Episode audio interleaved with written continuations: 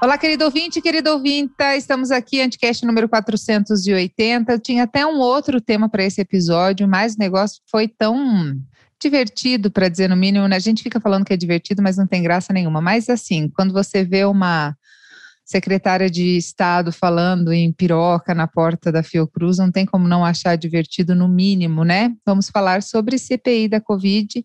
E para isso, tenho aqui a companhia delas, Virginia Fernandes, a nossa querida mulher Tamarindo, que já é figurinha carimbada nesse podcast. Oi, Vir. Oi, Gi, tudo bem? Obrigada mais uma vez pelo convite. Um prazer estar aqui e gravando pela primeira vez com a convidada. Estou muito animada. Já ia contar, né, Virgínia? Tu é campeã, né? Tu é campeã Quase. de acabar. Eu sempre deixo o convidado novo para depois, mas a Virgínia vem e acaba com suspense. Não, eu não falei. Ai, ai, ai, ai. Muito bem, mandou muito bem. Então, estamos aqui com a Bolsa Regrets, Re, é, Regrets, que ela disse que eu posso chamar ela assim, porque é assim que as pessoas a chamam. Muito obrigada pelo convite, foi meio em cima da hora, né? Mas você de muito bom grado, muita boa vontade, esteve aqui e se dispôs a gravar com a gente. Obrigada pela sua participação, honrada com a sua presença. Oi, gente, eu que agradeço o convite, é, ainda mais no Anticast, que eu escuto há milênios. Então, assim, obrigado por ter chamado. Também estou muito animada, primeira vez aqui com a Virgínia também assim, somos muito amiguinhas de Twitter, mas a gente nunca tinha se falado, então. Verdade. Ah, não, eu quero dizer que eu tô aqui meia hora escutando fofoca dessas duas aqui, tipo, ah, gente, vamos gravar, que eu preciso dormir. Estamos, estamos, estávamos nos edificando, pelo amor de Deus. É, isso quer dizer, porque nesse podcast fofoca é sim uma coisa edificante, só não é se você vem contar pela metade que eu tenho vontade de me jogar no chão. Mas fofoca completinha a gente adora. Bom, gente, vamos falar de CPI da Covid e rir, né, do assunto que é tudo que nos resta, porque desgraça pouco é bobagem. Hoje foi dia da nossa secretária do Ministério da Saúde, a Maiara, é Maiara o que o nome dela? Mayra. É Mayra Pinheiro, isso, Mayra Pinheiro. É, inclusive, ela é do Renova, eu fiz o curso do Renova, mas eu sou de uma galera dissidente do Renova, que gritou Lula livre, enfim, aquela treta. Mas a Mayra Pinheiro fez um depoimento, ela estava muito bem treinada, né? Ela é conhecida como, se auto-intitula como Capitã Cloroquina. Ela estava bem treinadinha, assim. O que, que vocês acharam? para mim, assim, era um dos depoimentos que eu tinha mais, assim, receio de que pudesse dar combustível para para os bolsonaristas, porque ela é muito articulada, ela tem um currículo muito bom, ela fala muito bem, ela fala com muita confiança, né? Então, assim, não quer dizer que ela fala a verdade, mas até quando você fala a maior besteira com confiança, as pessoas te escutam. Então, eu, ach, eu sempre achei que esse depoimento fosse ser mais difícil, porque é muito técnico, é um depoimento onde as pessoas têm que falar de estudos que não conhecem, onde os senadores têm que falar de não sei o que por milhão, não sei o que por ml, não sei o que de dose. Então, assim, eu achei que foi muito bom, aliás, para o que eu estava esperando. E você, Virginia, o que, que você achou? É, concordo plenamente, assim, é, até dei RT no tweet falando que ela é da linha da Maris, né, muito bem articulada, é, bem informada, e assim, é, a convicção com que ela fala, né, e aí você vê que ela é uma profissional da mentira, a ponto da gente se questionar de, será que ela realmente acredita nisso, ou ela só é muito boa no, no na razão dela ter sido contratada, que é, é impor a narrativa ideológica do governo até na área da saúde, né? Então eu achei realmente, é, entre aspas, um bom depoimento, né? Obviamente que é trágico para o Brasil, mas na narrativa bolsonarista foi muito bom. É, eu confesso que eu não ouvi tudo, eu ouvi alguns trechos, assim, enquanto eu estava fazendo almoço, mas sempre com meu filho dividindo a atenção, então não consegui prestar muita atenção. E é uma dúvida que eu sempre fico se essas pessoas que fazem parte do governo, ao ponto de agora estarem sendo questionadas por uma CPI, né? Tipo, pelo Renan Calheiros, é, eu lembro que a a Bia do Pantada de Pantufa falou: um dos motivos pelos quais eu faço as coisas certas na vida é que eu tenho medo de chegar numa CPI de cara com o Renan Calheiros, né? tipo, também teria medo. É... Eu tenho pavor de tomar bronca da Cátia Abreu. Deus me livre. Mandou bem, Ai, é. A Cátia Abreu assistiu.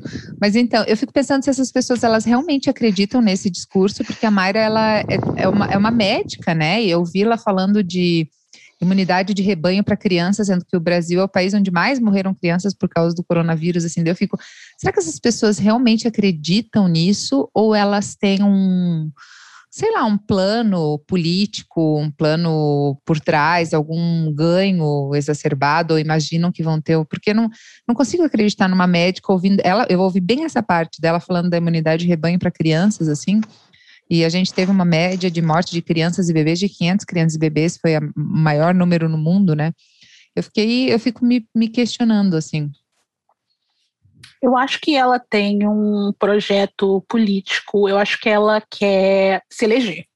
Então, assim, eu acho Sim. que isso é uma, isso é bem visível quando você começa. A gente pesquisou né, bastante o, background dela, o que, que ela vinha fazendo antes de se meter na secretaria. E assim, ela foi candidata já, acho que ao Senado, né, por Fortaleza. E, enfim, eu acho que ela quer ser senadora, ministra, ela quer ser alguma coisa. Então, assim, tem esse projeto político. E ela achou o nicho dela onde as pessoas, é, onde as pessoas escutam, né?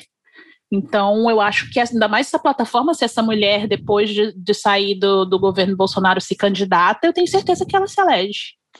Né? E ela a, a fama dela, ou infâmia, né, vem já desde aquele episódio do Mais Médicos, né? Você vê que ela já está num projeto, eu sempre chamo isso de projeto fama, né? De já engajar, fez o Renova, é, o, eu acho que é o, aquele outro, eu acredito, que também é tipo renova. Não, eu sou livres. É o livres. Ai, é. livres. Ai, meu amigo vai me matar, meu Deus, desculpa. o livres.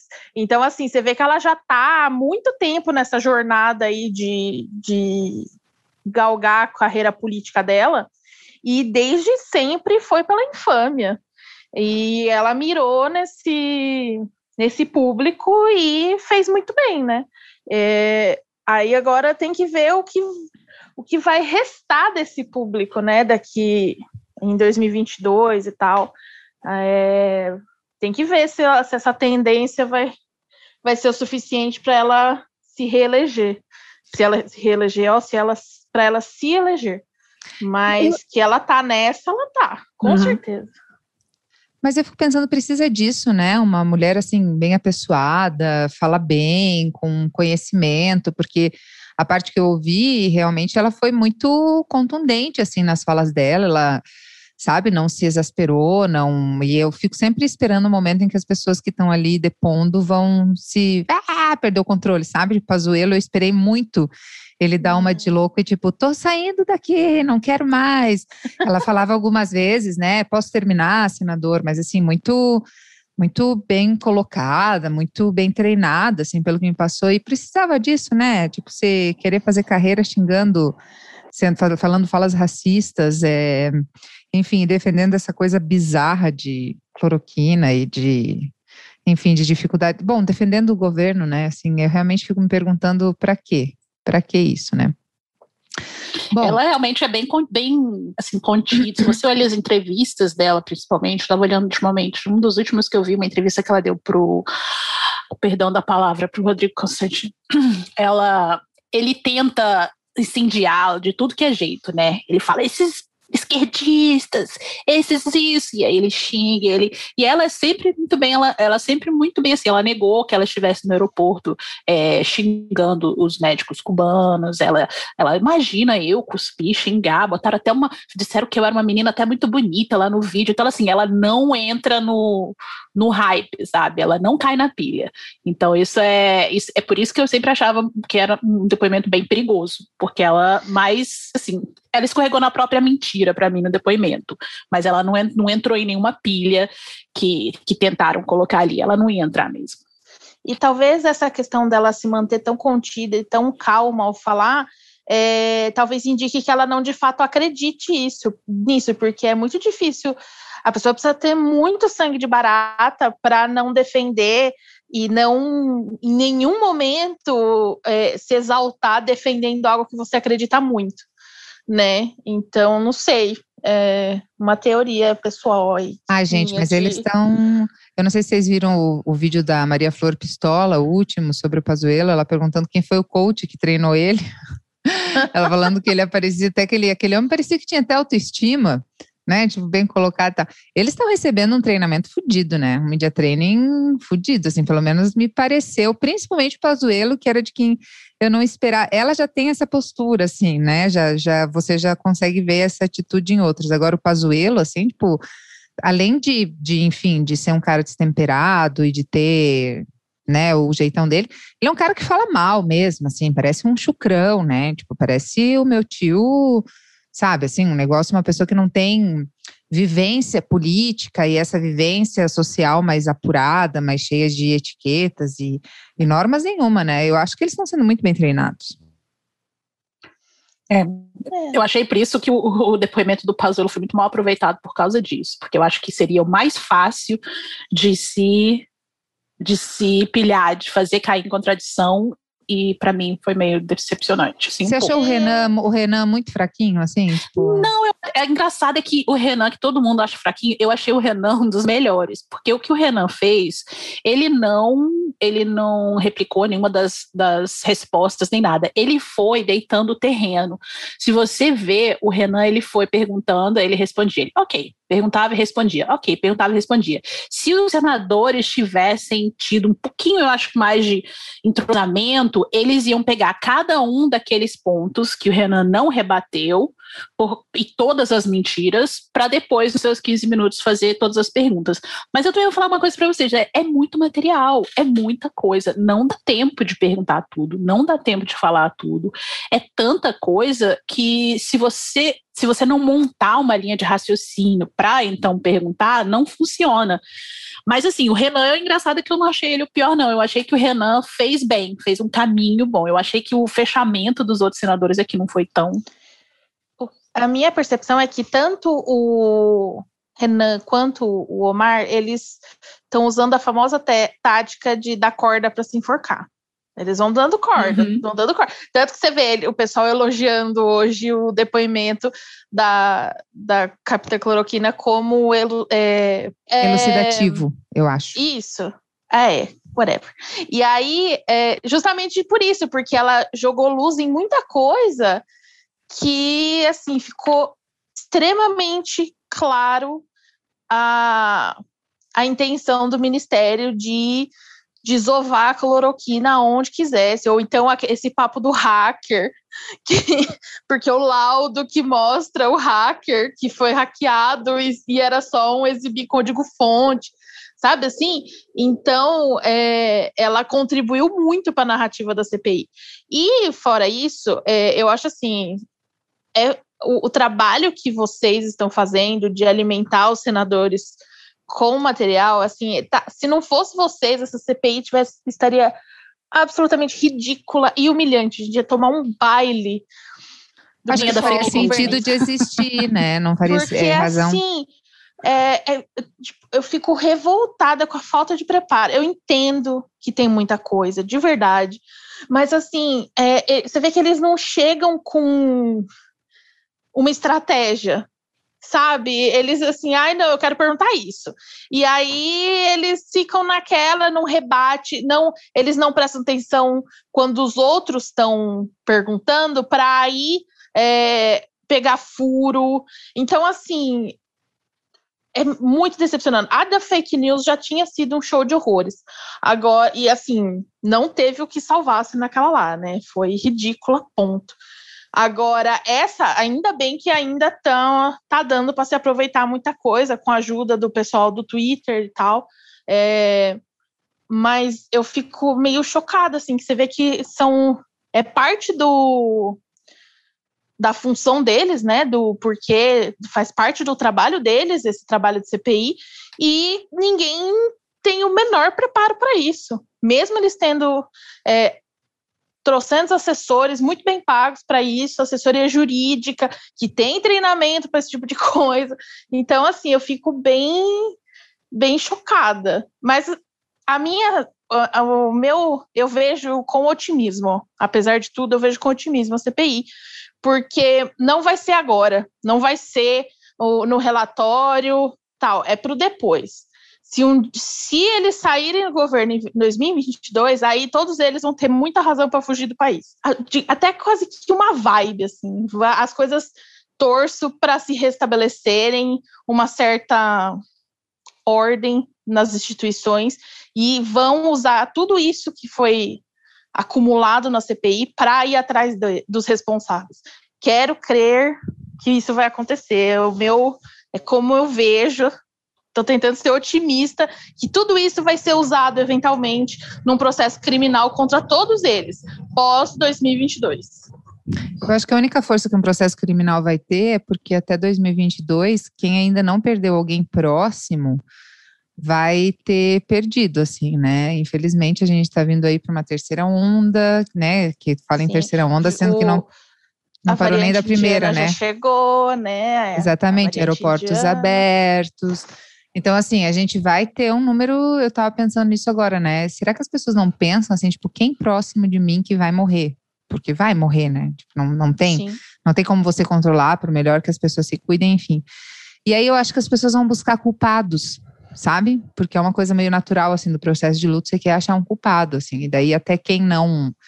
Quem ainda acredita na narrativa do governo, quem não tá tão ligado é, como a gente, ou com a galera, com uma galera do Twitter lá que fica alucinada nesse assunto, a, a nossa bolha ali né, no Twitter, é, vai vai para trás, e daí a gente vai ter esse material, assim, mas dizer que para agora, e com relação aos senadores, eu vejo eles muito acreditando no que eles já acham, só querendo provar a tese deles, assim, sem ser muito claro para a população, sabe? Tipo, eles realmente têm certeza que houve um, ah, uma atitude completamente responsável do governo, e daí ficam só tentando provar isso em brechas, assim, mas, mais uma vez, é, os perfis que têm colaborado com a, a, a CPI têm feito um trabalho enorme, assim, grandioso e que acho que estará estará no livro de, nos livros de história futuramente, Esse, assim. Eles estão fazendo o trabalho, entendeu? É, é, esse é o trabalho que tinha que ter sido feito previamente à CPI, de uhum. reunir todo esse material e não é nem como se precisassem quebrar um sigilo, é, pedir ordem por ordem judicial para que entrega. Não, foi tudo público, foi tudo extremamente público, tudo foi postado na internet, no Twitter, no YouTube. Então, assim, não falta evidência e todas, tintim por tintim, tudo, tudo que eles falaram, fizeram e mentiram. Então, assim, é, eu fico, como cidadã brasileira, eu fico revoltada que não tenham se preparado nesse nível para para essa CPI tão importante. E ao mesmo tempo eu sou grata de ter tanta gente empenhar anônima com uhum. emprego, família e ajudando todo mundo, ajudando os senadores a, a tipo, fornecendo esse material. Por um bem comum, né? Como é Sim. que é ser assim tão maravilhosa para o país?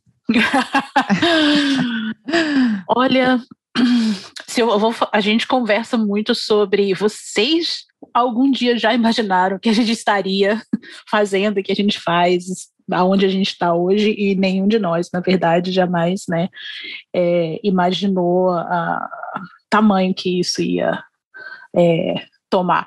Mas assim, a gente, principalmente Jair, me tesoureiros e eu, a gente a gente virou, né, meio que um depósito de de informação, né, de Twitter, é de print, de vídeo, de reportagem, de meme, de tudo. Então, assim, já tem dois anos que a gente, a, nosso perfil é um depósito disso.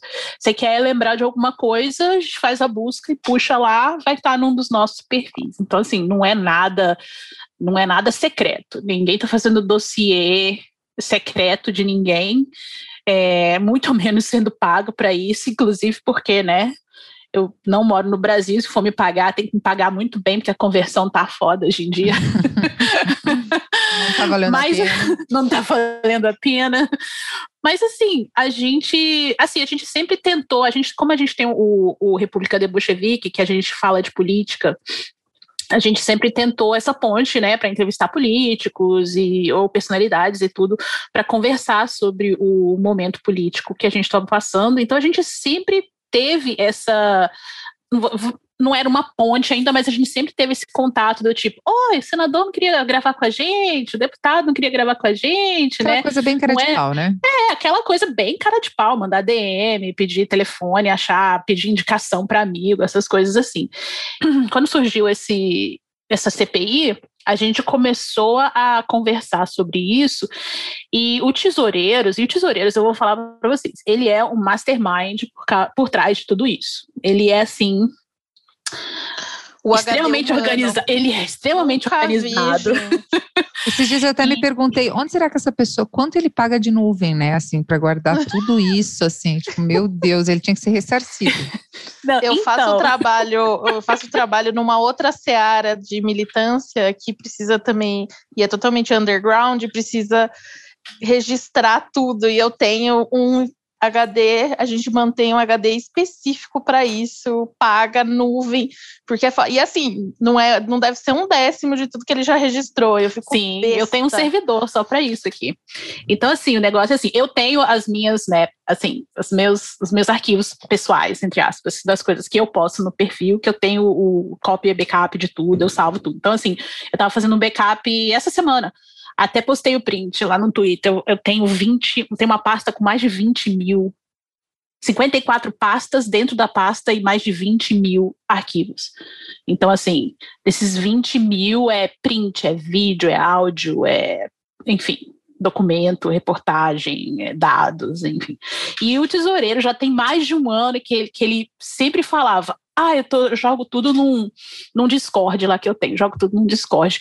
Quando começou esse negócio da CPI, ele, gente, vou mostrar pra vocês meu Discord. A gente entrou no Discord dele, um mundo. Assim, é como a gente entrar em outra dimensão, sabe?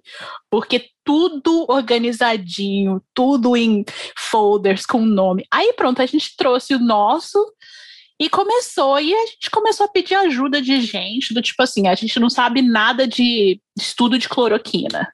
Quem que a gente pode pedir ajuda? Começou a entrar em contato com gente que podia ajudar, gente que podia dar uma ideia, gente que podia. Explique para mim como se eu tivesse cinco anos, sabe? Porque é assim que tem que explicar para senador. Então, assim, a, hoje a coisa cresceu tanto que o Tesoureiros é o organizador, ele, ele faz os textos finais, ele manda os arquivos finais, né, é, para os senadores, mas a coisa cresceu tanto que tem uma variedade de gente anônima, conhecida, grande, pequena, ajudando nisso, que às vezes eu olho assim para os nomes no grupo e as carinhas das pessoas e eu fico, gente, como que eu vim parar aqui? Eu só tenho seis anos. Porque é muito surreal, é muito surreal. E muito Quando o Renan manda aquela mensagem à noite, amanhã o que, que eu pergunto? né? A gente, gente, Renan abriu a caixinha do Instagram. Mas é um Mas é, trabalho. É, tem que, alguém tem que fazer, e não é uma coisa do tipo, nós, né, vamos ser. Não, é mais fácil para a gente se colocar lá, nós já somos anônimos, a gente já está lidando com hate, com gente tentando invadir perfil, com gente xingando a gente, há muito tempo. Então já tem né, mais de dois anos que a gente vem lidando com isso. Então, se a gente tem. Alguém tem que colocar a cara lá para o pessoal xingar, que seja, né? Que seja a gente, não alguém que está ali com o seu nome, sua foto, sua família e tenha mais a perder, enfim. Mas a estratégia de ser anônimo já vem, né, de muito antes, assim. Uhum. É, já, já havia algum pensamento nesse sentido ou era realmente só para evitar a fúria dos bolsominions arrependidos e os nem tão arrependidos assim, porque não é só fúria, né? Não é só uma fúria virtual, assim, né? A gente sabe que rolam ameaças reais e que o negócio é assustador mesmo, né? Ainda mais eles que têm o poder na mão, tipo a milícia, né? Pois é, começou numa, numa coisa de se resguardar, resguardar a família, né, para é mais por causa de hate de internet, e de repente se torna mais do que necessário, porque a gente não, não consegue mais confiar nas instituições que vão proteger de perseguição, Então, assim, se você. Se a gente tinha alguma ideia de sair do anonimato, eu acho que essa ideia morreu já tem uns meses, já tem um tempinho aí. Olha, como pessoa que deveria ter se mantido no anonimato, eu não recomendo, tá? De verdade. Porque não. A, a, tipo, é muito curioso isso, porque é, a gente sempre tem medo do, do maior, assim, da perseguição estatal e tal, mas quem vai te foder é, são os civis com muito tempo livre, entendeu? Então é foda. É, são eles que vão ficar perdendo tempo tentando te descobrir, tentando descobrir seu endereço, querendo causar na sua vida, no seu emprego. Então, assim, não faça isso. Sim. É, eu acho que todo cuidado é pouco, a gente realmente está. Eu acho que depois da morte da Marielle, alguma coisa se quebrou, assim, de limite, sabe? De de realmente, claro, cada um na sua proporção, assim, mas eu acho que ali foi um marco muito de perda civilizatória, assim, de. Sim. De não sei explicar, assim, mas para mim alguma coisa se quebrou de respeito e de segurança em, em, se, em se falar ou em se posicionar ou em se ir contra o governo, assim, eu acho que isso... É, foi, foi um ponto de não retorno, né, porque é, não, não tem como, não, não tem como é, voltar. O Estado Democrático Brasileiro nunca vai ser 100% restaurado em relação a, a tudo enquanto os assassinos da Marielle não forem punidos. Não existe. Sim. Eu acho também que teve uma normalização do absurdo nesses últimos anos, em que as pessoas ouviam, ouviam uma coisa muito absurda, e não, mas isso, é, mas não vai fazer, ele não vai fazer, ele não vai falar, ele não vai agir. Isso não tem como, não tem como, não tem como, não tem como. E hoje em dia tudo é absurdo, a gente não consegue se surpreender mais e a gente está aqui lutando para provar o contrário de coisas que a, a, gente não deveria nem começar a acreditar para come, começo de conversa entendeu?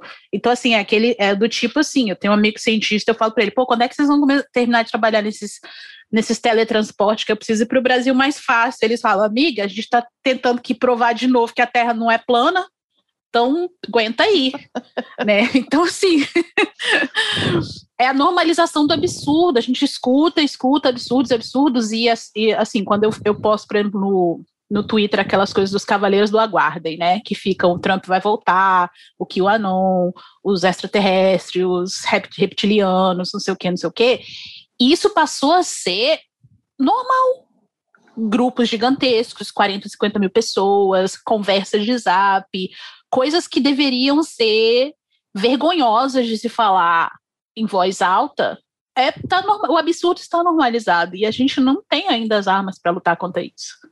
Não, e assim, é, e é normal num nível que algo que teoricamente seria só aquele clichê do conspiracionista no porão da mãe, que não sai de casa há 17 anos e tal, virou assim, a mãe da sua, a amiga da tua mãe tá falando esses absurdos. Os meus pais têm um, um casal de amigos que assim, eu cresci com eles, é tipo, sabe, super próximo. E eles estão perdidos pro QAnon. Perdidos, assim, tudo é isso, ah, Operação Storm, vem aí, e não sei o quê. E assim, é. Eles estão em todos os lugares. e o que eu mais é, fico preocupada em termos de futuro é justamente isso, porque assim, o bolsonarismo não aconteceu em 2018. O Sim. bolsonarismo foi construído por muitos anos. As pessoas não simplesmente decidiram acreditar na nova ordem mundial em setembro de 2018. Teve toda uma desconstrução da realidade e do que é verdade nos anos anteriores. E isso não vai embora quando Lula for eleito em 2022. E porque ele vai, se Deus quiser. E Então. Virginia fala: é... se Deus quiser, amanhã o povo tá no tweet dela. Essa lavagem. Não, vão. É, pois é. Eu, é, tipo, eu não sei eu se vai ser tão fácil Lula, assim. E aí a galera me xingando, né, ainda por ser lava-jato. Eu adoro. Mas enfim. É... O que será dessas pessoas pós eleição do Lula, entendeu? Mas assim, Virginia, você tem essa coisa do, do desse, dessa, dessas pessoas falando esses absurdos e que a gente fala, não, mas aí ninguém vai ligar para isso. Mas isso se transforma em quê? Isso se transforma em, por exemplo, ninguém hoje conseguia olhar e falar assim, gente, como assim remédio de, remédio de piolho para para Covid. Como assim? Entendeu? Então, assim, a pessoa deixou o, o absurdo é para fazer coisas muito mais pontuais, é para esconder coisas muito mais pontuais. Você normaliza o absurdo para que você possa, de repente, dizer: toma esse remédio aqui para piolho que você vai ficar bom da Covid. E a Sim. pessoa toma. Exatamente, foi assim, foi um, uma desconstrução por muitos anos e para re, restaurar isso vai, vai demorar, vão demorar anos também. E aí eu fico pensando, putz, imagina um governo Lula com 30% da população sendo tá, estando com o cérebro frito assim. Frito Bem-vindo ao governo Biden. Exatamente. E assim, só que assim, é, e o pior é que aí, é, além de tudo, é a população com cérebro frito e armada, né? Enfim. Pois é. E é, é algo que me preocupa muito, assim, de verdade, porque o que será de nós, assim, o que, o que vem aí com essa galera, o que, que, o que novidade que eles vão é, criar, conspiração e atentado e por aí vai, sabe? Eu fico muito preocupada. Mas é aí que eu acho que entra o trabalho que vocês têm feito na, na CPI, que não só na CPI, né, não só minimizando a CPI, que eu acho tão importante, porque, por exemplo, uma das falas, eu como falei, eu ouvi pouco assim, mas que a Mayra usou foi de falar, de questionar é, questionar posicionamentos da OMS que são controversos dela citou a, a, a, orientação de que as mães com HIV amamentem seus filhos, mas eu já tinha pesquisado o assunto e eu fiquei assim, porque ela coloca como uma coisa, não é uma regra, e não, não é uma regra, existe uma determinação, são países muito pobres em que se a mãe está sendo tratada, se a mãe está sendo acompanhada, e existe uma minimização de risco para a criança, é melhor que ela, né, se o risco é muito pequeno dela contrair o HIV do que ela morrer de fome, né? Então existe todo um contexto assim. Daí você pega umas falas dessas e ela fala como pediatra com uma naturalidade aquilo que nem fica vermelho assim. Então por isso que eu acho que essas é, e eu não estou falando das mentiras descabidas. Bom, se bem que não importa de onde vem a mentira, né? Para quem está com o cérebro frito, como diz a mulher tamarindo, pode falar, ah, o Pazuello mesmo falou, ah, não dá para levar tudo que o Bolsonaro fala, entre aspas, né, a sério, na internet e tal. Então, assim, não era a internet o lugar onde ele resolveu se comunicar com as pessoas? Não foi isso que ele, que ele uhum. propôs? E daí você vê ela, que é uma mulher que fala bem, que te convence, assim, né? Tipo, eu estava realmente impressionada, assim, positivamente impressionado com a postura dela, de admirando a eloquência, assim, né, o, a desenvoltura. E ela fala um negócio desse, ele me deu vontade de voar, assim, tipo, que ela estava sendo muito irresponsável em falar um negócio desse, né? Porque não é verdade, existe todo um, um recorte, um trabalho muito sério feito para sobre minimização de riscos, sobre segurança alimentar, enfim. E daí você vê essa guerra da informação, assim, por isso que o trabalho que vocês estão fazendo, já vinham fazendo, e agora se mostra tão essencial, porque sim, é essencial na CPI, o trabalho que esses que os perfis têm feito, né, esses perfis de, de conferência de informação e de guardar informação mesmo, porque as pessoas mentem numa naturalidade, assim, aliás, queria pegar as, as mentiras da Mayra, assim, quais foram as mais chocantes para vocês que acompanharam mais? Bom, ela falando dos. A gente não, não quer falar dos... da piroca agora. Piroca para fechar o episódio, por favor. Um pênis! foi um tênis? Não, foi um, um pênis, pênis, mesmo. Essa parte eu vi, foi muito bom. Foi um tênis? Não, foi um pênis mesmo. Não, foi. Gente, essa foi maravilhosa. Enfim, muitos memes. Mas é pro final, muitos... pro final. A piroca sempre fica pro final. Eu acho que o mais grave, uma das coisas mais graves que ela falou, por exemplo, foi é, com relação a Manaus também. É quando ela fala, porque, porque ela foi a Manaus pessoalmente, né, para para divulgar, para tentar implantar a, cloroquina. Eu, eu assisti uma vez um, uma conferência, porque assim, para a gente poder fazer esses relatórios, vocês não imaginam a tortura que é assistir horas e horas de lives, de vídeos, de entrevistas e minutar e clipar, enfim. E ela fez uma com o governador do Amapá, no CRM, no CRM do Amapá, então, é o presidente do Amapá, o governador do Amapá, onde eles estavam conversando, né, e falando do, de como era um sucesso, entre aspas, a, a, a implantação né, da, da cloroquina no Amapá e como eles tinham que fazer a mesma coisa em Manaus e tinham que ter feito a mesma coisa em Manaus e essas coisas todas. E quando ela fala, eu estive pessoalmente, eu acompanhei de perto, eu vi, eu tudo, e quando ela é pega na mentira, que ela ficou três dias. Omar, é, que não, que até o Omar pergunta para ela quantos pacientes você atendeu, ela zero, nenhum. Quantas pessoas você viu? Nenhuma. Entendeu? Ela só foi lá para usar o nome do Ministério da Saúde com relação à, à cloroquina. Então, assim, ela não atendeu ninguém, não foi a hospitais, não viu ninguém, não tem acompanhado casos e, e ela mente como se ela tivesse ali na linha de frente todos os dias batalhando, entendeu, para salvar vidas, porque, né?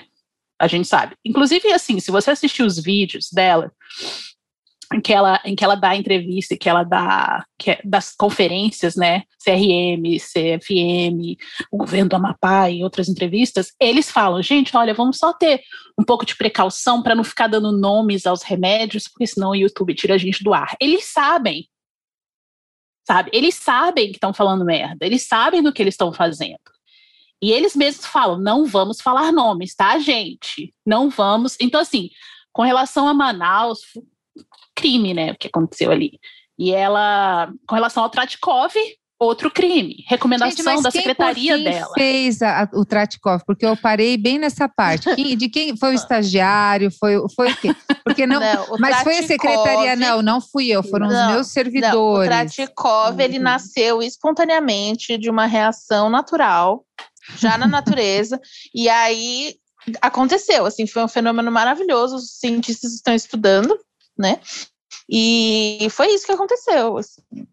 Ele surgiu no site do Ministério da Saúde e aí, coincidentemente, um jornalista foi lá, hackeou apertando o código fonte e aí foi isso que aconteceu.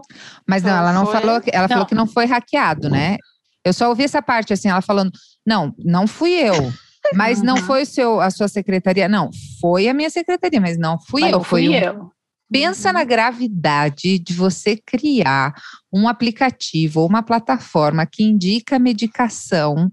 E aí eu lembro que na época, todo, muita gente colocando para bebê, para gestante, para baleia, para enfim, para quem quisesse, para qualquer ser vivo, sobre qualquer motivo, a indicação da cloroquina. E foi um tempo no ar, né? É, mas aí, pensa na seriedade disso, assim, se isso não é discutido, né? É, não é só sobre assim, tipo, tô pensando em trocar o copo de plástico por caneca aqui no, no setor, no na, na, aqui na, no departamento para não, beleza, sabe? Tipo, vai tocando. É um negócio muito sério, assim. Por fim, o que, que ela explicou disso? O que, que ficou explicado? Não ficou, e ela ainda acusou, né, um, um jornalista que um expôs jornalista. de ter hackeado o código e hackeado o, o, o aplicativo, o site, o que não é o caso, é quando ele, quando todo mundo estava começando a ver, abrir o código fonte é muito fácil, isso não é hackear, né? Tem é, a tecla no computador, gente, é, O Tratkov, na verdade, a gente entrevistou o Demore lá para o podcast. Tratkov, o, o, a base do Tratkov foi criada por um cara chamado Flávio Cadejani. Ele criou esse, esse aplicativo para e essa metodologia para facilitar diagnósticos é, de doenças. E ele diz que ele nunca imaginava que fosse ser usado depois, implementado, para receitar remédio, principalmente cloroquina. Né? Então, assim, ele criou, apresentou para o governo e depois, para surpresa dele, essa história, né, que ele conta para surpresa dele, esse aplicativo foi começou a ser usado para receitar cloroquina. Então, Ou assim, seja, além de tudo, é um plágio, né? Além Roubaram tudo, o aplicativo é. dele. Roubaram é, a ideia do cara. Assim, ela mencionou o nosso aplicativo aqui de São Paulo, do estado de São Paulo, muito casualmente, obviamente não tem nada a ver com o fato de o Dória ser o governador de São Paulo, né? Que a gente tem um desse para dengue. Só que, se você parar para pensar, dengue, eu, eu, não sei se vocês já tiveram dengue, eu já tive. Eu já tive. A recomendação para dengue é tomar água, repouso e rezar. É uhum. isso. Uhum. Não uhum. se recomenda, não se receita remédio nenhum. E o aplicativo não receita remédio nenhum, obviamente. Só que aí ela compara com o Tradikov que para serem equivalentes, o, o aplicativo de São Paulo te, teria que receitar cataflã e ibuprofeno, que são as, os dois remédios que causam dengue hemorrágica, sabe? Que não faz, obviamente, que não tem isso. Então, é de uma desonestidade, assim, querer é, convencer que, ah, porque o problema foi que vazou, era o protótipo.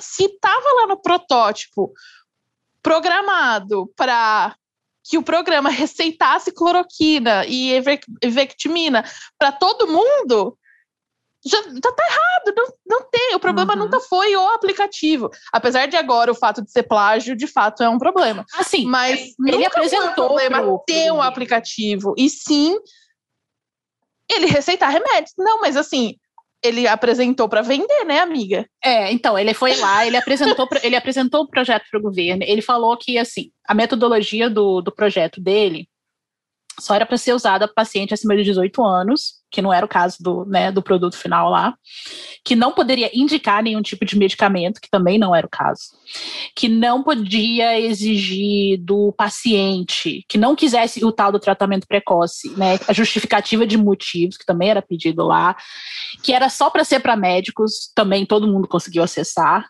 e que o, o objetivo era dar um, um diagnóstico mais acelerado para que as pessoas pudessem ficar em isolamento e evitar mais contágio, entendeu? Não, não para receitar remédio. Mas só que também, se você ler a reportagem do Intercept na época, ele, o, o, durante a conversa, ele fala que ele é, ele é ele ele está sempre em lives de tratamento precoce, entendeu? Ele vai onde chamam, chamam ele de doutor hum. cloroquiner e ele fica de boa. Então assim, né? Não é flor que se cheira também. também não sei, não sei. Entendi. É. Vai a ver. A pessoa ter umas ideias dessa, né? Vai saber é, se é verdade sabe, ele também. Não ajudou, não ajudou bem. Porque assim, desculpa, gente, com todo respeito. Eu, assim, tenho o maior respeito. Meu pai é funcionário público há 30 anos. É, eu tenho plena consciência que os técnicos dos ministérios e as pessoas concursadas são plenamente capazes de muita coisa. Mas vir falar que eles iriam programar uma plataforma do zero, técnicos do Ministério da Saúde, uhum. assim, de repente, os caras há anos trabalhando como técnico do Ministério da Saúde, de repente todo mundo virou programador. Mas ela acabou, ela acabou tomando a responsabilidade pelo Tratkov e ela, ela diz que está fundamentado em estudo internacional e tudo, o que acabou depois, se você for no Twitter, todo mundo falando, esse aqui é o estudo que, que o Tradikov foi baseado, e ele é péssimo, ele é baixíssimo, ele foi publicado numa revista de sexta categoria, enfim. Então, assim, ela acabou, na realidade, é, tomando a responsabilidade para si, do Tradikov. E ela terminou defendendo a, a cloroquina, né? Assim, tipo, mantendo a defesa, né? É, foi isso, que eu liguei. É, não, não isso era, isso a gente já sabia. Isso aí não tinha dúvida nenhuma. Tanto que quando a gente estava conversando, assim, quando o pessoal mais técnico lá do grupo estava conversando em redigir os documentos para os senadores, todo a, o consenso era assim, gente, não é para falar da cloroquina em si né? É para falar que a cloroquina foi usada como política pública no lugar de medidas muito mais efetivas que deveriam ter sido tomadas. É para falar que a cloroquina substituiu entendeu? É, o distanciamento substituiu a corrida por vacina, substituiu um monte de outras coisas que deveriam ter sido feitas e que não foram. Mas também assim, tem consequências bem graves, né? Tem, mas aí você vai começar a entrar numa seara do tipo assim. É. Ah, tem esse estudo aqui com não sei quantas pessoas. Sim. E aí, para os senadores desmentirem essas coisas mais técnicas, não dá. Ela ia sambar. Entendi, ia ficar mais. Não, realmente, bom, não, não dá para ser pior, né? Mas assim, ou não dá para escolher o que é pior, né? É, realmente, é. pessoas aqui no. Aqui em Curitiba, o pai de um secretário de saúde bolsonarista, um secretário de saúde, não, um secretário de governo de estado bolsonarista, Nele Prevô, pai dele morreu por uma, uma hepatite. Ele se curou do, do, da Covid, saiu do hospital, mas daí morreu por hepatite medicamentosa. Porque teve uma, Nossa. né? Porque, enfim, tomou cloroquina, fez o tratamento seguindo a orientação do seu Deus mor, que é Jair Messias Bolsonaro, né? Não, e uhum. assim, eu acho que a gente ainda não tem noção da magnitude do, da desova de cloroquina e da que aconteceu no Brasil. Porque, por exemplo, aqui em São Paulo, um famoso plano de saúde é, alugou um que estádio. tem um hospital? Ah, não, achei que era do hospital lá. É que eu não, eu não vou citar uhum, nomes, porque, né, uhum. né, apesar de processinho ser advogada, eu tô devendo o AB, né, então não, não vamos brincar com a sorte. é, que eles alugaram um estádio em que você podia em que os seus segurados podiam fazer o teste. E assim, eles têm muitos segurados porque é um, um plano de saúde muito acessível. E você ia fazer o teste, o resultado saía na hora, ou em uma hora tal, e você saía com o kitzinho cloroquina, independente do resultado do seu teste. Então, assim, é, eu tenho por mim, e isso é algo que deveria ser investigado, que não só é, teve essa insistência de e essa prioridade de da cloroquina como a política pública para enfrentamento da, da pandemia, como também teve muita é, pressão e conluio com empresas privadas para entochar cloroquina em tudo quanto é em todo mundo, sabe? Então, é, a gente só vai ter noção da extensão do dano daqui a muito mais para frente. Assim, em termos da gente ter números de, é, de danos ao, aos organismos, de como a cloroquina talvez tenha ajudado a deixar os organismos mais debilitados e facilitado o, o contágio ou o agravamento. N coisas que a gente só vai descobrir com o tempo. Não adianta. Mas eu estava vendo uma, um estudo esses dias sobre as próximas gerações, assim, né? Que são coisas tipo. É, a gente vai ter uma geração de pessoas traqueostomizadas, né? E isso tem suas consequências também. Aí fala do uso de medicação, não fala especificamente da cloroquina, assim, mas dessas medicações. Medicações e substâncias milagrosas e que as pessoas acreditam e que elas são temporadas, temporais, assim, né? Tipo, ah, surge, daí vem e cai o uso, mas tem gente que continua, mas elas têm efeito, assim, né? Então a gente realmente não sabe o que vem aí pela frente em termos de saúde, né? E gente, todos mas... os danos, os efeitos colaterais do a longo prazo da, da, da do contágio, né? Porque as pessoas estão apresentando é, danos neurológicos e tal, seis meses depois do contágio, é, um ano depois do contágio, então o só Deus sabe o que vem por aí mesmo, porque vai ser feia a coisa. Meu Deus, estamos tão crentes hoje, né? Segundo Deus, Deus, Deus, não sei eu o quê. Tô... Eu só tô, quero, só quero ver daqui a uns cinco anos, menos até, é aquelas propagandas aqui no, no, na televisão do tipo, você tomou cloroquina? Você pode ser você pode co conseguir uma compensação por isso. Ligue nesse número, blá, blá, blá. Porque aqui tem um monte, né? Você já tomou tal coisa? Uma Olha, compensação é devida a você. Ligue se isso gente. fosse legalizado, porque advogado é proibido de fazer propaganda, né? Aqui a gente não pode fazer esse tipo de propaganda. Mas se fosse, nossa senhora! Que é só o que tem aqui. Eu já estou imaginando é. da cloroquina daqui a alguns anos, entendeu? A indenização, né? Que nem, enfim, plano real, é, essas mudanças, assim, se você Sim. sofreu. Se você, você, bebeu Cândida, porque seu presidente mandou? então, Ligue pra gente. Você pode ter direito. Aliás, esse dinheiro já está numa poupança rendendo. Você só precisa acessá-lo. Gente, qual outra mentira que rolou no dia, assim, grandona? Tá, ainda não estamos falando do pinto, né? Não, por favor. tem coisas, tem coisas para além, tem coisas antes. Não, eu, não, eu realmente não acompanhei muito assim. O que eu acompanhei foi por cima, mas ela, ela, ela contradisse o Pazuello em algum momento? Foi, ela contra, quando ela fala que, quando o Pazuello falou que o Tratkov não saiu da secretaria e ela fala que saiu. Né? Ah, sim. Então, quanto a isso, já foi. É, é, isso ela, ela tomou para si a, a, culpa, né? Ela Sim. tomou para si, exatamente. É, esse foi, acho que foi um dos. Assim, eu não acho que vai ter. Não precisa de, de acariação, né? Porque ela falou, ela já falou que realmente foi.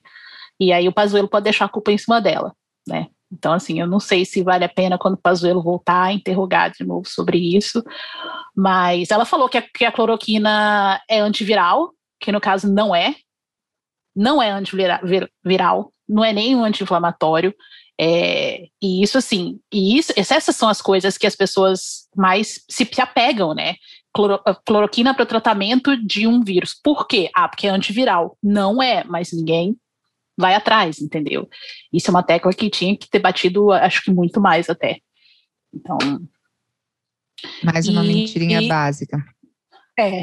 E da, e da, da chance, né, da, da desconsideração de, de que a população de crianças tem muito menos chances de, de contrair doença. Falou que, ah, porque quase 40% da população pediátrica tem menos chance de contrair doença e tudo, o que o problema não é essa, esse, esse número de contrair a doença. O problema é que aonde tem criança tem adulto. Então, o, o, problema não é que a criança não ela tem uma taxa de, de contrair a doença menor. É porque a criança não mora sozinha, porra. Não, Sabe? e eu ouvi o momento em que ela falou, é 38% até o número, porque eu fiquei pensando assim, é... eu falei, tá, eu tenho um filho de 5 anos, eu vou deixar que, tipo, ele tenha quase 40% mais chance de pegar coronavírus, Covid e morrer? Tipo, é isso, assim?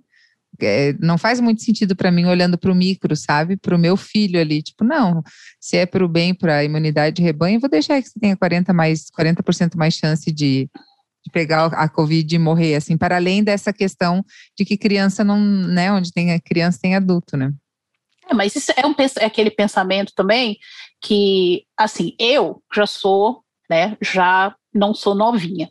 Então, assim, eu sou da época em que, quando a gente era criança, que alguém pegava cachumba, todo mundo ia para casa desse alguém para pegar cachumba. Eu, entendeu? eu fui... Catapora, cachumba, sei lá, catapora, enfim, é.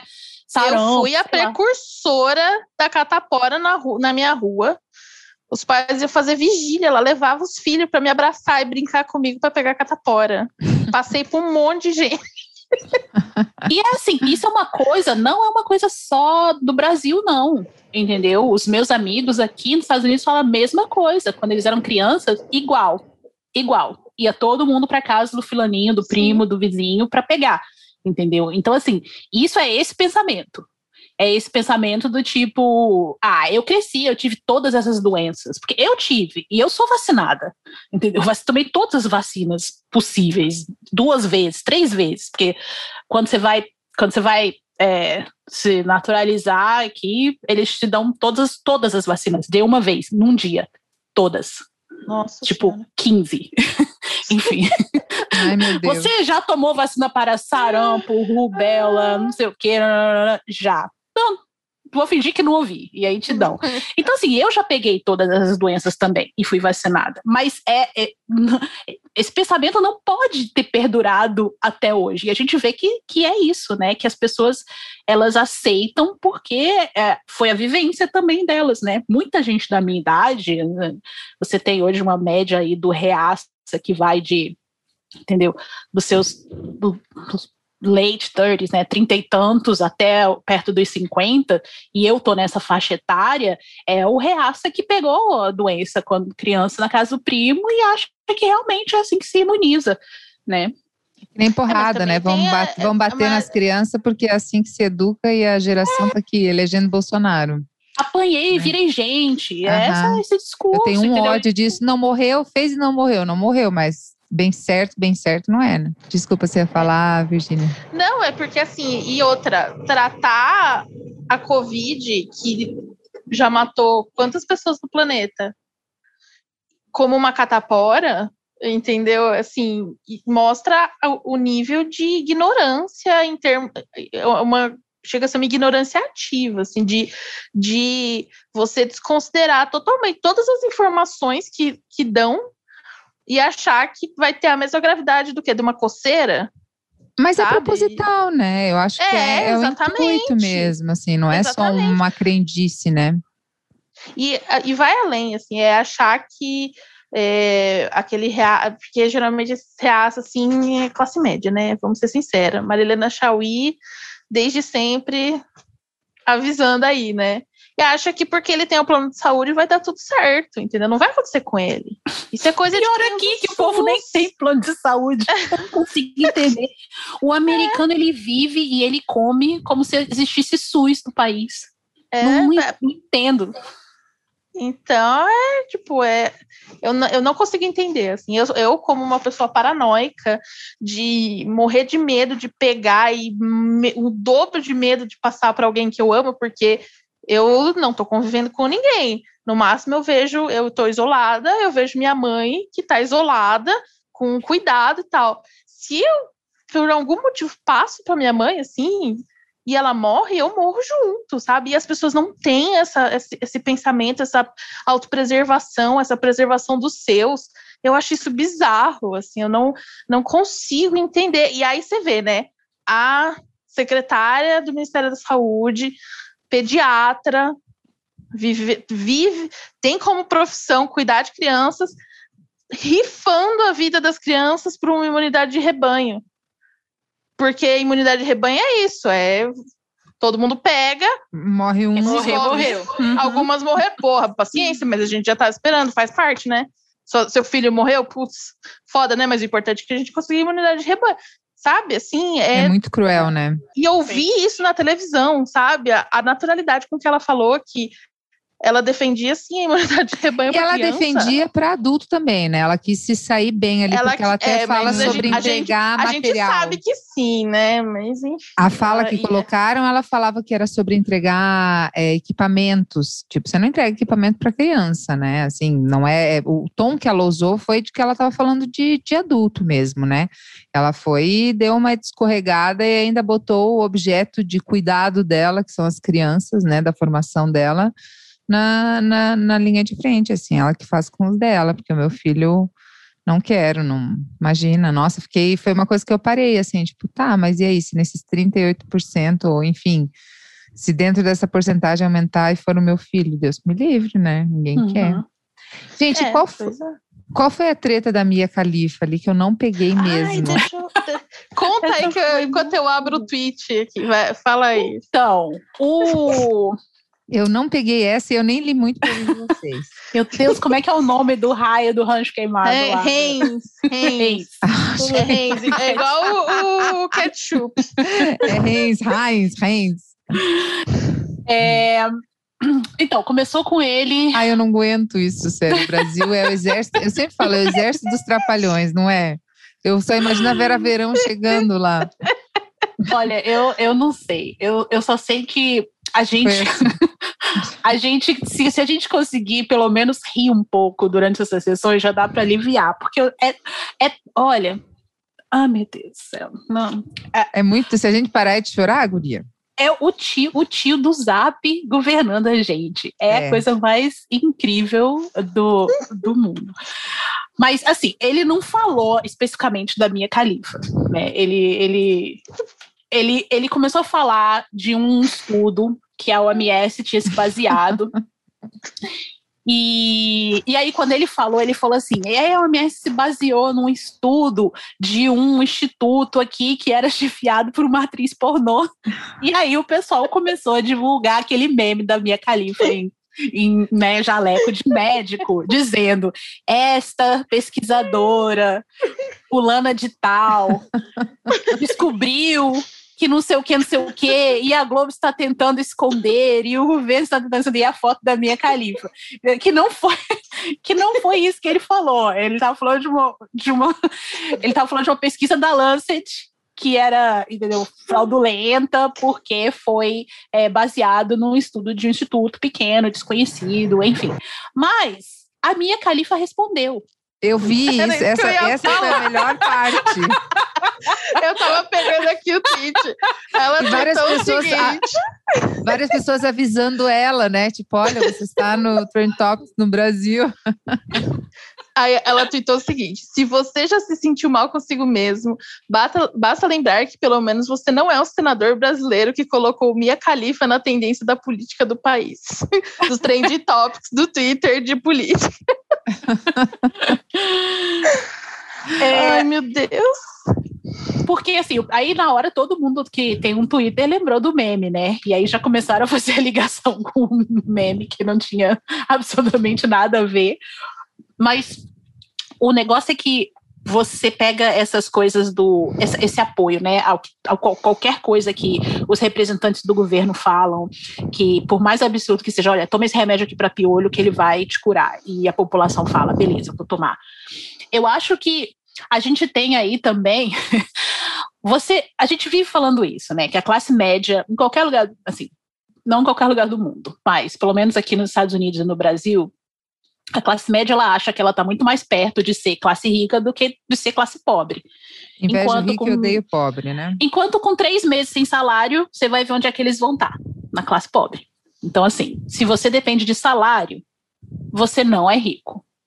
Então, você tem essa, esse pensamento da classe média de que você está muito mais perto da classe rica. E hoje você tem uma classe, entre aspas, né, rica no poder, que te dá atenção que valida o que você fala.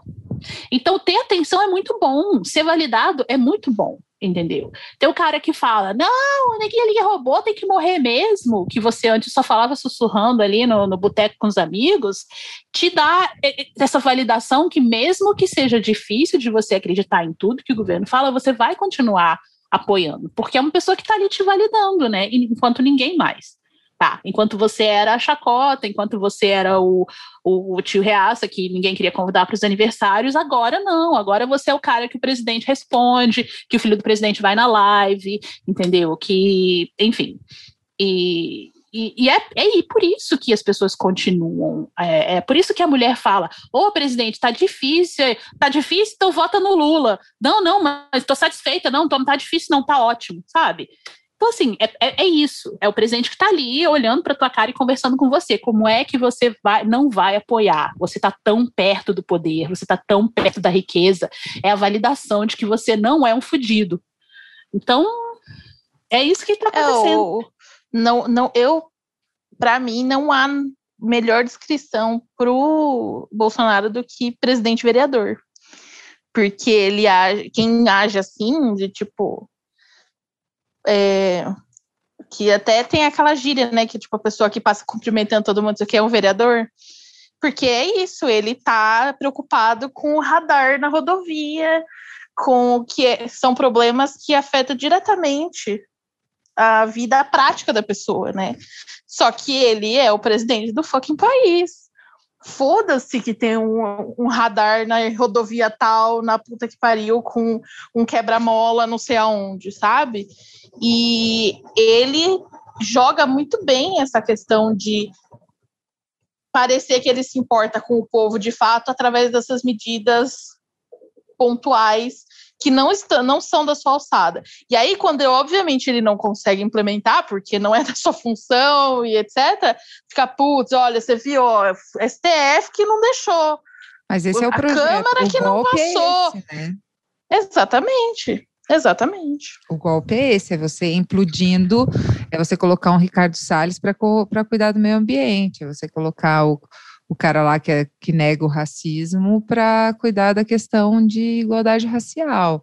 E uhum. aí ele vai dizer em 2023, né, se Deus o livre, pegando Deus aqui da, da Virgínia, que, que ele não ganhou, é porque ele não pode trabalhar, né, que ele não consegue, e aí é mais ou menos o que aconteceu na Hungria, né.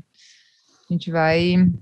vai Agora, essa CPI, ela é engraçada, uma coisa engraçada nela, essa CPI, é o seguinte: é que eu esperava uma coisa um pouco diferente com relação à, à proteção ao Bolsonaro.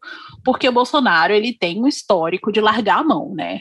É assim, saiu do governo, foi preso, aconteceu uma coisa, ele finge que não existe, não toca no nome. Tá aí Sara, Daniel, Osvaldo, Alan, entendeu? Que já chorou também no Twitter, me bloqueou no Zap, enfim. Ele larga a mão desse pessoal que sempre foi fanático e, e loucamente ajudou a eleger. E ainda assim as pessoas estão lá protegendo até o último minuto, né? Então, assim, tomando a culpa para si ou colocando a culpa em alguém mais embaixo ou do lado, mas protegendo. Isso foi o Vanguardian que jogou a culpa no Pazuello, isso foi o Pazuello que disse que ninguém tinha culpa de nada, isso foi... Então, assim, isso vem... Isso me surpreende, sabe? Você saber que o cara pode largar sua mão a qualquer momento, como ele fez com o Bebiano, por exemplo, que era, porra, sabe? O cara da eleição dele e você ainda proteger isso é que é uma coisa que realmente eu ainda não consigo entender nessa dinâmica. Eu, a minha teoria é que rolou um grande. É, uma mão lava a outra para. É, é, a única coisa que justifica. Ou o Pazuello é, é o homem mais ingênuo que já pisou nesse planeta.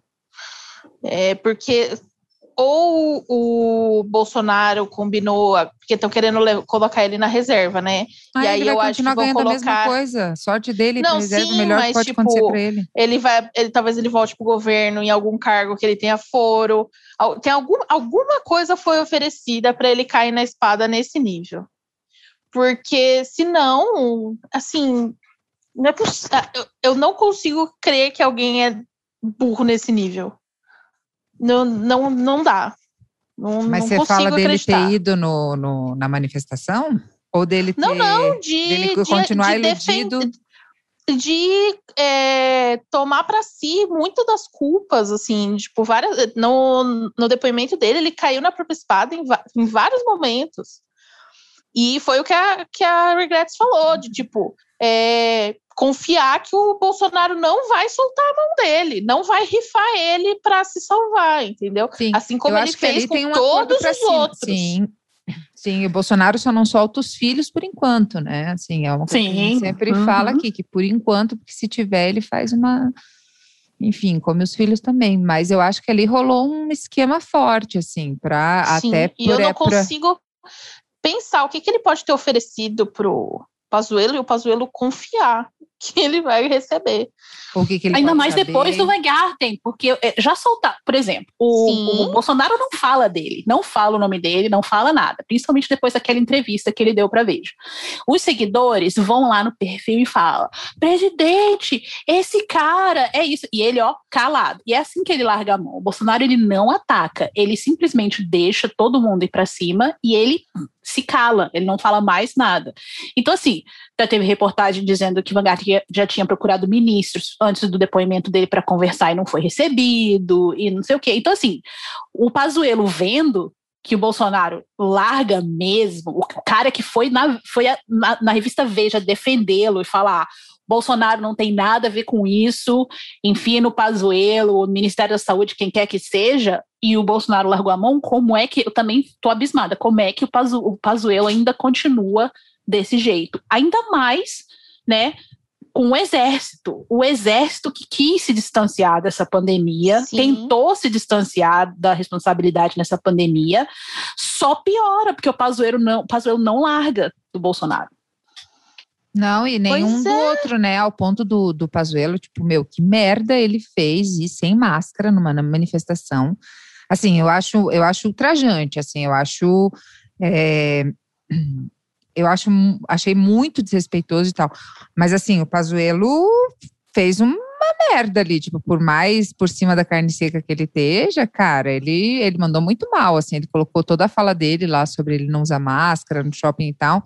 Tipo, cara, ficou. Eu, não, eu também fiquei de cara, assim, tipo, meu, como é que ele vai para ir com o Bolsonaro numa manifestação? É, bom, eles estão cagando e andando, né? Tipo, esse é, é, o... é, Um dos senadores mencionou isso, que é, ele, ele, mentiu. Novo. Ele, e é, é, ele tratou como chacota, né? Tudo que ele falou no, no depoimento dele, ele foi lá e fez tudo ao contrário de, tipo, um grande um deboche pro pessoal da CPI. E a, eu não sei, Regrets me confirma, me corrija se eu estiver errado, mas aquilo foi antes dele de sair a decisão de convocar ele de novo? Hum, não, eu acho que no dia seguinte já tinham dito que iam convocá-lo de novo. Ah, agora. É, então tem que ver, porque se foi é, depois, se a decisão de convocar de novo foi depois, é, aí eu devia estar se sentindo muito confiante, ah, mandei bem, não sei o que, não sei o que lá. Mas se foi, se a convocação saiu antes, é muita burrice. É tipo, passa do nível da burrice aceitável, sabe? Porque todo uhum. mundo tem direito de ser burro. Mas aí ele extrapola todos os limites. Pelo ah, eu acho que é um Deus. pouco de soberba, assim. É um pouco, realmente, eles acham que eles são donos, os donos do país, assim, tipo, que eles são o dono do campinho e da bola. E tipo, não, imagina, não vai dar nada, porque eu que mando, assim, eu vejo muito essa essa postura no Bolsonaro, assim, tipo, ele está, ele quer legislar e opinar e mandar em coisas que não são da alçada dele, aquilo que você falou. E eu acho que eles têm muito essa essa postura, assim, tipo, imagina, dá nada, você é meu brother, meu friend. Agora, o que une os dois ao ponto de eles justamente tipo, estarem enfrentando o exército, assim, porque pegou muito mal, né? Pegou muito mal pro exército. Então, assim, não sei o que é que um sabe do outro. Essa fofoca edificante não contam pra gente, né? Mas estamos aí. Já pensou o Pazuello está chantageando Jair Messias Bolsonaro? Não sei. Ai, queria. Não, Ó, começa minha... não prim... fala uma coisa dessa, que daí vai ter gente escrevendo para mim, falando o que você disse. Tá? Por favor. Que nem se eu falo uma coisa dessa em editorial, tem gente que vem me perguntar se foi isso mesmo que eu falei. E editorial não dá chance para dúvida, né? Porque é claro e é, e é isso, e objetivo. Ó, as primeiras notícias de que, que falaram que iam reconvocar o Pazuello começou no dia 22, mas a formalização foi hoje, do pedido de para reconvocar. então, é. vai ver, é, vai ver é isso, Gi, soberba. Achou que tava tava por cima. É, mandei bem no depoimento. Ah, porra, e vai sem máscara. Foi dela. uma das coisas que já. Não fala do sotaque. Não fala. Não, já... nada contra. O específico dele é horroroso. Até os carioca estavam reclamando. Gente, mas isso é o Bolsonaro. O Bolsonaro que mandou ele sem máscara. Óbvio, né? O Bolsonaro sim, não, falou: sim. agora você vem aqui sem máscara, porque a gente agora é pra plateia. Agora é pra todo mundo que. Não, já foi é, uma coisa que ele foi questionado. Daí ele vai de novo sem, tipo, que já botou uma mentira né? Tipo, pra fuder, assim. Aí vai de novo sem É muita soberba, cara. É muito. E ele foi questionado, né, na, na CPI. Foi, eles perguntaram: você é a favor do uso de máscara? Ele falou: sou. Então, como é que você vai no shopping sem máscara? E ele se desculpou. Gente, vamos chegar naquele ponto que eu queria muito entender da onde saiu uma piroca no meio da, da CPI, na porta da Fiocruz. Essa conversa já existiu. E depois eu fui dar uma olhadinha, porque é, acho que ela tirou essa ideia de um de uma logo comemorativa, não foi?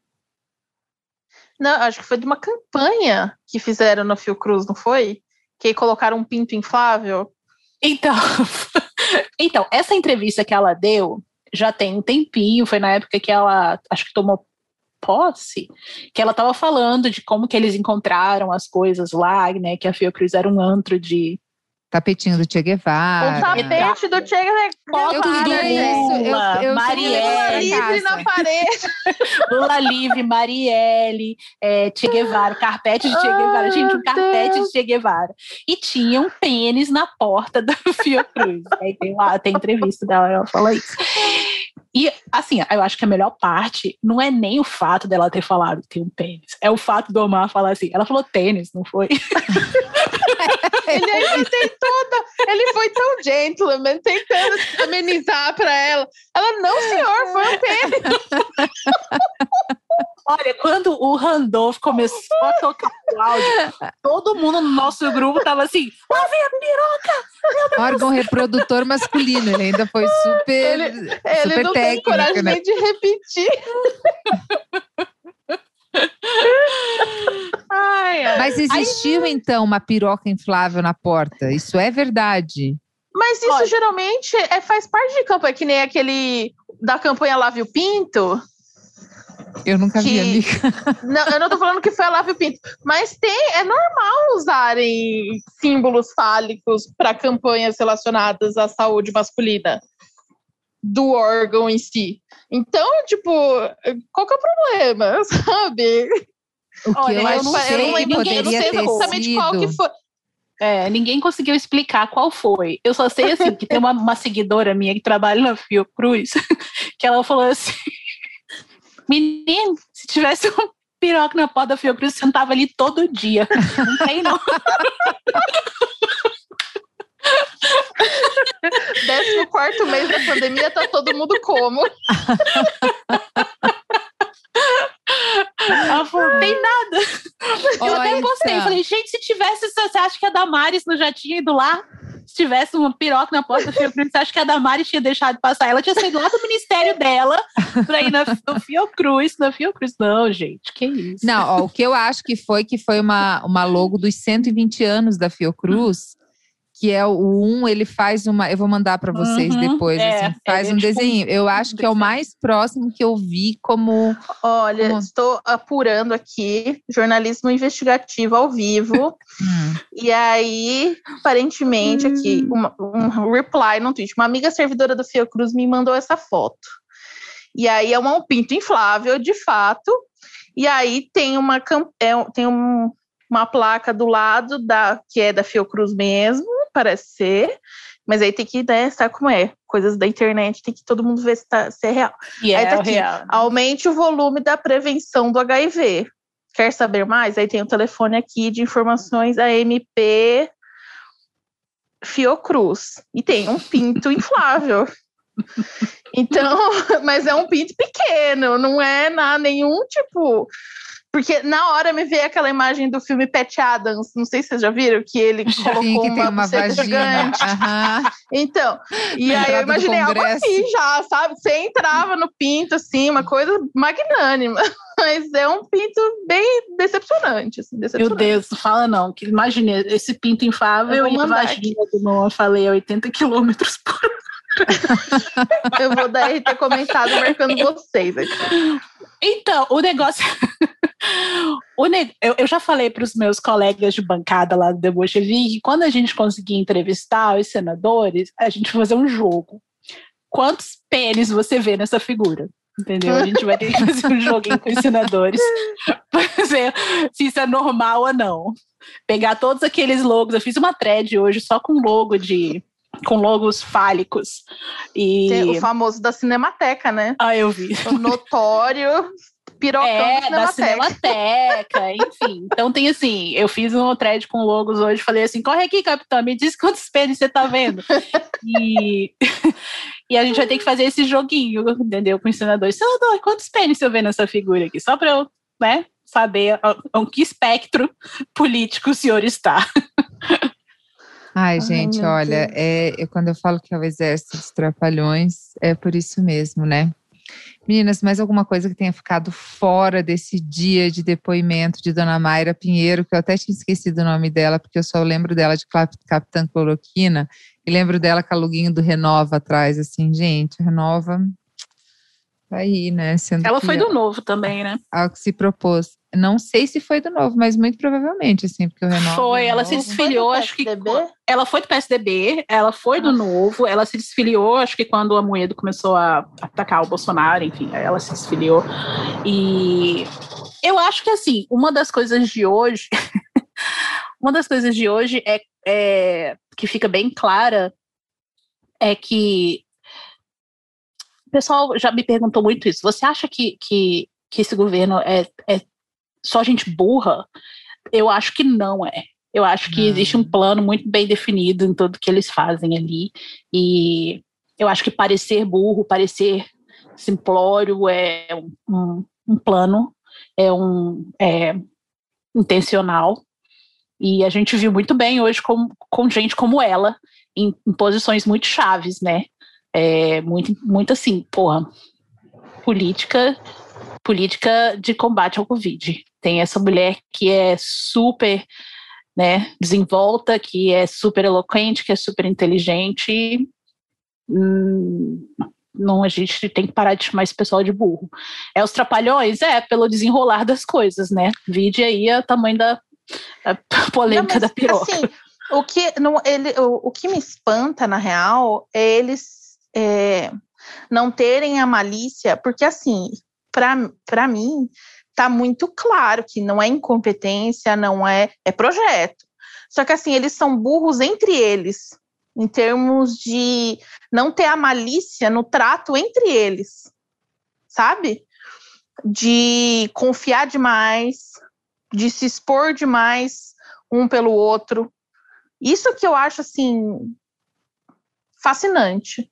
Eu acho que é tudo Por... parte de um mise-en-scène, assim, porque se você olhar a, a, movimentação do escritório do Ricardo Salles, por exemplo, você vê que tem uma galera ganhando uma grana imensa em outros aspectos, assim, eu acho uhum. que eles uhum. realmente estão saqueando o país, assim, num grau que a gente não Com consegue certeza. ter, a gente não consegue ter noção, assim, da quantidade de dinheiro que está sendo levado para fora, assim, ou é, é, Bolsonaro mesmo aumentando o próprio salário, com canetada, enfim, é, é, é, e vantagens e férias de não sei quantos milhões, não sei o quê. É, o tanto que eles estão ganhando de dinheiro. Eu acho que é isso, assim, eles vão passar esses. É, o plano é esse, são quatro anos saqueando e aumentando riqueza própria, assim. Eu acho que é um plano bem estruturado uhum. também se, você, se a gente for parar para pensar na história do Bolsonaro, ele nunca foi assim, a, a ideologia do Bolsonaro sempre foi e assim, como Deus supremo, a mamata. É isso que ele quer, é isso que ele sabe. negar imposto. E, sim, assim, a mamata em todos os aspectos, assim, para os filhos, para os é, para os aliados, para todo mundo, mas assim, é a mamata. Inclusive, o pessoal é, coloca muito peso na, na, no núcleo ideológico do governo, tipo Olavo de Carvalho e tal, não sei o quê. Só que assim, é um, uma relação fisiológica ali. O Bolsonaro não, apesar dele ser adorador de torturador, não sei o quê, é aquela coisa chucra sabe? De gente que saiu do porão da ditadura mesmo, é, soldado lixoso mesmo, sabe? Você vê que ele não, não mudou muito desde então. Uhum. Mas ele se aproveita desse braço ideológico porque convém. Agora, a grande ideologia dele mesmo é mamata, é justamente isso, é colocar dinheiro no próprio bolso e colocar dinheiro no bolso de quem apoia ele de quem sustenta essa mamata toda. Para mim, é uhum. é, o bolsonarismo é isso. O, o, núcleo Bolsonaro, que é totalmente diferente, por exemplo, do bolsonarismo das pessoas, que, do, das pessoas que votam nele, que é algo totalmente independente do próprio Bolsonaro até. Que se o Bolsonaro morrer, essas pessoas vão continuar aí nessa, nesse surto coletivo. Para mim, é muito claro isso. Assim. E, o, e a pandemia por exemplo, a, o Ricardo Salles. O Ricardo Salles, ele, o papel dele é destruir tudo que ele puder em termos de legislação ambiental. Todas as instituições que mantêm e protegem o meio ambiente brasileiro, o objetivo é destruir todas. Uhum. Não deixar absolutamente nada para o futuro para que se puna pessoas que é, desmatam, contrabandeiam animais, é, madeira, tudo. É desestruturar porque isso demora para se restaurar. Tipo, se o, quando o Lula for eleito, vai demorar para você reconstruir a instituição que protege o meio ambiente. Agora. Retirar é... aqueles 20 mil garimpeiros que estão lá, né? Que foi. Nossa. Não, assim, o estrago, para mim, assim, o Ricardo Salles é o pior de todos, porque o que ele destrói não tem volta. É que exemplo, também numa região que é longe dos olhos, né? Tipo, ele tá Exatamente, exatamente. É uma coisa que a gente a Damares mexe no currículo ali, não sei o quê. Isso é fácil, isso é fácil reverter. O Ricardo Salles, o estrago que ele fez, não tem volta. Você não tem biomas, tem que simplesmente não voltam, não vão se, se regenerar. Então, uhum. Então, assim, é, só que, qual que o que há por trás disso? Os, empresa os grandes empresários, agro, mineração, etc. Essa mamata aí de esse. É, como é que é? Essa tubulação aí de, desse braço da mamata, entendeu? Cada um tem a sua mamata específica, que é para sustentar o bolsonarismo, no, o, o Bolsonaro no poder. Então, não, não tem isso de, ah, eles são todos burros, ah, eles não sabem o que eles estão fazendo. Não, é tudo muito bem planejado nesse aspecto. Agora, no fato deles se exporem num nível que fica óbvio para qualquer pessoa média identificar, e eles, se a gente tivesse numa época normal, em, com instituições fortalecidas, eles todos já estariam presos, isso para mim é burrice. Eu não sei nem mais eles, o que é a instituição fortalecida. Eles estão contando com o ovo no cu da galinha. Uhum. Eles estão achando que eles vão se perpetuar no poder e nada vai acontecer, e tudo vai prescrever e tudo bem. Como diz a e Rita as coisas não estão. Na última leva de gente estão... que acreditou que ia ficar, eles foram guilhotinados, né? Então, assim, né? acho que Exatamente. Então, assim, para mim, isso, esse aspecto deles é burrice. Agora, todo o resto, não. Agora, com relação à CPI e a hoje, hoje eu senti falta de alguma coisa, mas que eu acho que vai acontecer logo logo, quando as lideranças indígenas forem chamadas para depor, que é a desova de cloroquina que teve nas comunidades indígenas. E aí, e aí a gente não tem noção do que, que foi isso, e foi gigantesco.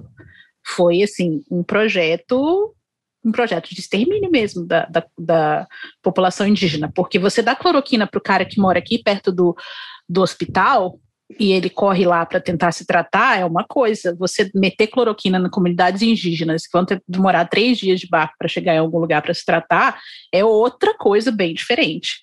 Então, assim, quando as lideranças indígenas que eu acho que vão ser chamadas, né, forem é, falar sobre isso, nossa, e eu acho que a coisa aí vai ser bem feia. A gente não tem ainda ideia da dimensão do tanto de cloroquina que foi desovado para lá. É, a gente tem, eu estou vendo para fazer um podcast, enfim, já está já tá, provavelmente vai ser semana que vem que vai ao ar, eu só estou vendo os detalhes com o pessoal que está lá em terras indígenas nesse momento e é extermínio mesmo, assim, tipo, mesmo uhum. real oficial, assim, é um negócio e é isso, assim, é, um, o grande lance da discussão que foi a nossa conversa foi como trazer esse assunto, porque assim, se, se abrissem, se 20 mil pessoas invadissem o meio da Paulista e começassem a, tipo, colocar veneno em tudo, era muito fácil chamar atenção, né? Só que isso está acontecendo lá numa região que a gente não consegue nem ter acesso direito, enfim, como a gente fazer com que esse assunto se torne mais presente e mais próximo do coração e dos olhos, assim, né, para que a gente realmente não fique só no discurso, mas saiba que o que está rolando por lá é o que a mulher Tamarindo falou, tipo, é um negócio que vai demorar muito tempo, o que for recuperável, mas tem uma parte que não é, não é recuperável mesmo, né? Uhum. Uhum que mais, gatas, garotas? Chegou a hora do merchan. Quem quiser te encontrar, dona Mulher Tamarindo, quem quiser comprar os seus cheiros maravilhosos. Me encontre Quem quiser arranjar Twitter, treta com você. Aí me erra, pelo amor de Deus. Não tô com saco. Não, brincadeira. Sou, sou super aberta ao debate, até com quem não gosta de mim. É, mas Maravilhosa, bem no... paciente, hein? Porque às vezes eu vejo é. uns negócios. Eu tenho uma pessoa em comum que eu arranjei treta com ela, juntas, que esses dias eu vi uma treta que falei, Jesus, vou passar, vou fingir, não vou entrar nessa, não. É, eu, pode me encontrar lá no arroba Mulher Tamarindo, todas as informações da para comprar sabão, tá tudo lá, só vir falar lá, manda DM e tal. E, Gi, eu queria só fazer um in memoriam, se possível. Uhum. É, infelizmente, eu perdi uma amiga muito querida. Para todo mundo uhum. que é do uhum. mundo plus size, é, a Larissa, dona, fundadora do hashtag Bazar. Uhum. Ela, infelizmente, morreu de Covid ontem. E uhum. ela era uma pessoa maravilhosa. Ela me recebeu super bem, deu chance para mim quando eu abri a grife. E e saber que ela podia estar tá viva, porque ela podia estar tá vacinada, e não, ela não foi vacinada porque esse governo é genocida, é assassino, e negou compra de vacina quando foi oferecida por 10 dólares, por causa de 10 dólares, a minha amiga morreu. Então, assim, eu queria só deixar registrado para todo mundo que a conheceu e que o legado dela de dar oportunidade para mulheres gordas, para levar roupa para as pessoas que não que passaram uma vida sem conseguir comprar roupa do seu tamanho. Então, assim, é, é isso. Hum. É, para todo mundo que a conheceu, é, que o legado dela não será esquecido. E essas pessoas vão pagar sim por, tu, por todo o dano, por cada morte. Eu quero acreditar que sim. É isso. Eu sinto muito, amiga. Sinto muito, Virginia. Obrigada. Sinto muito mesmo, assim, dá para sentir a dor na sua fala, assim, pela uhum. importância uhum. da pessoa perdida e é tanto Ai, de desculpa. pensar. Imagina, imagina, amiga. É, esse espaço para isso mesmo. Mas eu acho que é isso, assim, é, a gente vive essa, essa coisa de a gente rir de algumas coisas para poder aliviar, mas porque no fundo é isso mesmo. É bem. É, é, é triste que a gente esteja no meio das, da, da pandemia investigando com uma CPI, porque é um governo inapto, nefasto, enfim. Sim, da morte. É, é inaceitável. Inaceitável mesmo inaceitável.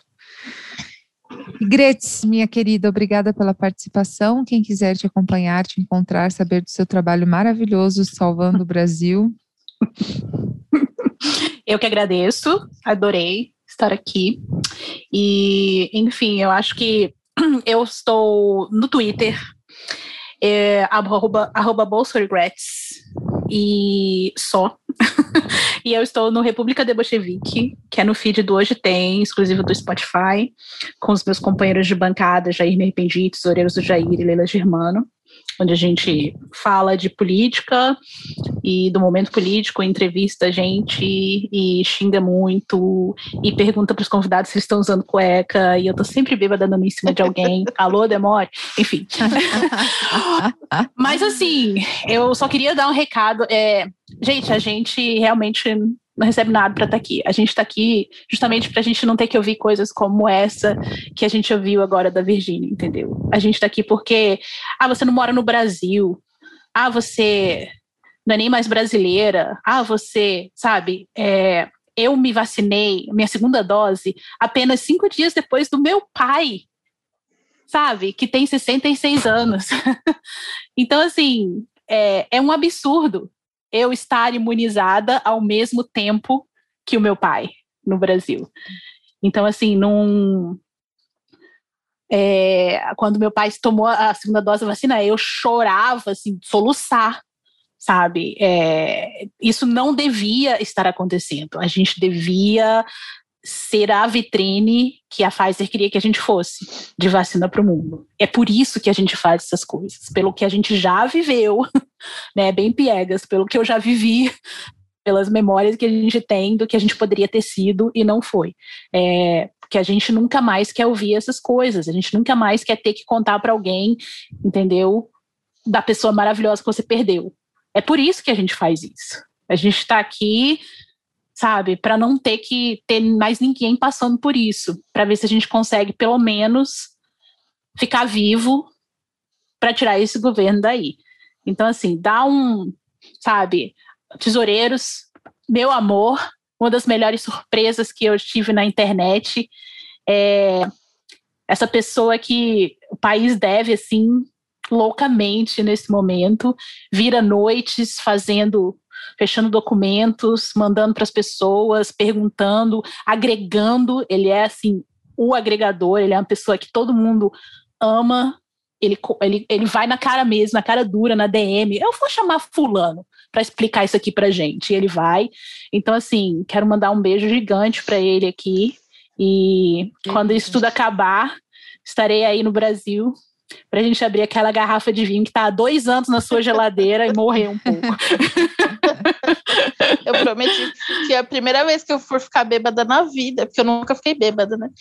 Vai ser no dia que o Bolsonaro deixar de ser presidente. Pois então, é. Vamos que vamos. Mas vai de levinho, assim, amiga. Vai bebendo pra você curtir não, bastante eu não bebo, né? a vibe. Vai ser a coisa mais fácil ficar bêbada. É, né? Mas ai, vai ser um bom motivo. Gente, queria agradecer muito, muito, muito vocês. É, e quero agradecer em especial a Virgínia, que sempre topa minhas loucuras. Hum, Virgínia, tô com vontade de falar disso, vamos. E daí ela vai assim com um afinco. Uma parceria Eu tô sempre aqui, amiga. Eu sei, linda. Obrigada, obrigada pela parceria mesmo. Foi onde sempre... eu conheci a Virgínia, inclusive, no podcast. É, maravilhosa. E eu gosto quando a gente tem só mulheres, assim, acho que é, a podosfera ainda é um espaço bastante machista, não é mesmo? Então, assim, quando, hum. mesmo quando não é, é, pensado, quando é casual, eu fico bem feliz quando a gente só tem mulheres falando, porque é sobre ocupar espaços. E aqui para você, ouvinte que ficou até aqui, muito obrigada pela sua companhia. É, vou fazer aquele pedido final de sempre. Se você gosta desse conteúdo, colabore com esse podcast, porque é assim que nos mantemos. Ai, mas eu gosto de vários outros. Então colabore com o seu, o seu, o seu podcast, o seu produtor, gerador de conteúdo independente, porque né, a grande mídia está aí se mantendo, fazendo acordos, fazendo editoriais falando em escolhas difíceis novamente, não é mesmo? Então, vamos apoiar essa galera que está aí, como é, a galera do Bolsonaro Arrependido, a galera do, do Tesoureiros de Jair, essa galera, é, enfim, tem tanta produção de conteúdo que você pode colaborar, que você pode demonstrar o seu apreço, que é muito, muito importante, que estão fazendo muito pelo país. Muito obrigada pela sua companhia até aqui, querendo mandar mensagem, estou sempre lá na DM, demoro, mas respondo. Esse é, esse é meu lema de vida, não é pessoal, tá? é só correria mesmo. Minha prioridade é o Vicente e depois vocês todos. Um beijo, gente. Muito obrigada pela companhia, tá bom? Tchau, tchau. Beijo, meninas. Tchau, gente.